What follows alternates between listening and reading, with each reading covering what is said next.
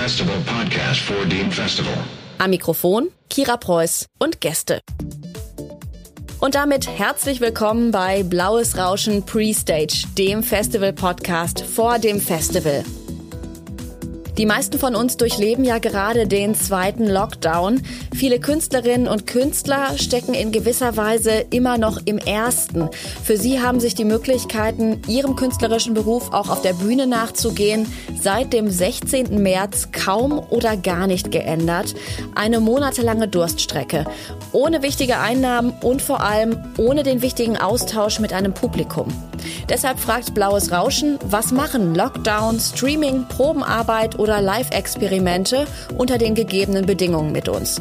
Können KünstlerInnen im experimentellen Bereich auch ohne Live-Auftritte wirtschaftlich überleben und lassen sich der restriktiven Situation auch positive Seiten abgewinnen? Gesprächspartnerin dazu ist heute eine Musikerin und Performancekünstlerin aus dem Ruhrgebiet, Daniela Petri. Die Essener Kontrabassistin gehört zum Performance-Kollektiv Gruppe Moment und hat uns in einem Chat berichtet, wie sie und die Mitglieder ihres Kollektivs mit dieser Situation umgehen. Vielen Dank für euer Interesse an unserer Situation im Rahmen des Festivals. Also mit dem Umgehen, das ist so eine Sache, weil das bedeutet ja irgendwie, wie beantwortet man ähm, jetzt konkret die Restriktionen. Also ich muss sagen, für mich läuft es eigentlich ziemlich super insgesamt, für mich persönlich. Das hat damit zu tun, dass ich schon immer die letzten Jahre Projekte entwickelt habe, die so mit außermusikalischen Themen funktionieren. Also Musik, Theater im weitesten Sinne, Tanz, Performance, auch viel in öffentlichen Räumen. Deswegen passt jetzt so das, was ich am liebsten mache, sozusagen, ähm, perfekt zu dem, was noch möglich ist. In der Zeit, wo es jetzt nicht einen totalen Lockdown gibt, natürlich. Und in dieser Zeit ist es auch kein Problem, weil ich halt mit meinem Instrument beschäftigt bin, mit den Inhalten beschäftigt bin, im Austausch bin mit den Menschen, mit denen ich das entwickle. Ich habe so das Gefühl, in dieser Zeit kann man fühlen, wie so eine Gesellschaft als Ganzes auch mit so einer Aufgabe umgeht, kollektive Verantwortung zu übernehmen, weil ich empfinde es so, dass viele Menschen eher das Gefühl haben, dass da was ist von außen, was mit ihnen umgeht. So, aber das ist ja eigentlich eine, eine Haltung, die sich dann überträgt, wenn man sagt, na ja, ich lehne das ab oder für mich ist es jetzt eine Überforderung. Man sieht, dass das halt nicht funktioniert.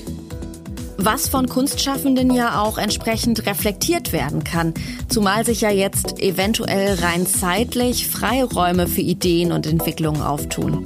Also in meiner Umgebung ist es halt so, dass es sich immer mehr so aufteilt in die Leute, die nicht so ein Glück haben wie ich oder ein paar Kollegen, sich zurückzuziehen, das irgendwie schaffen, aus sich selbst heraus, sich mit einfach nur den Inhalten zu beschäftigen, ohne jetzt ständig auf der Bühne stehen zu müssen.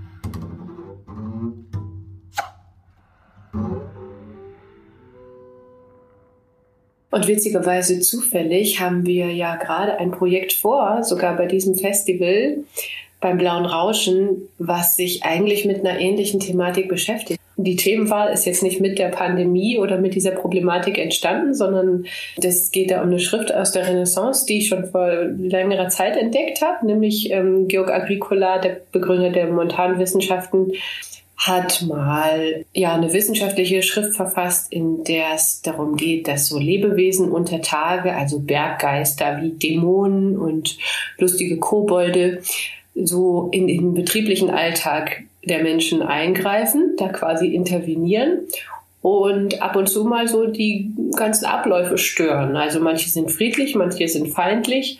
Und ja, wir haben damals schon gedacht, auf welche Bereiche unseres alltäglichen Lebens können wir das eigentlich anwenden? Sind diese, ich sage jetzt mal, Berggeister so in uns vorhanden oder sind die was, was von außen kommt? Und ja, also interessanterweise kann man oft den Unterschied gar nicht mal so immer festmachen, sage ich jetzt mal so pauschal. Und ja, das wäre jetzt ein Beispiel für Dinge, die mich ähm, umtreiben, die dazu führen, dass ich mit dieser Situation eigentlich ganz gut umgehen kann.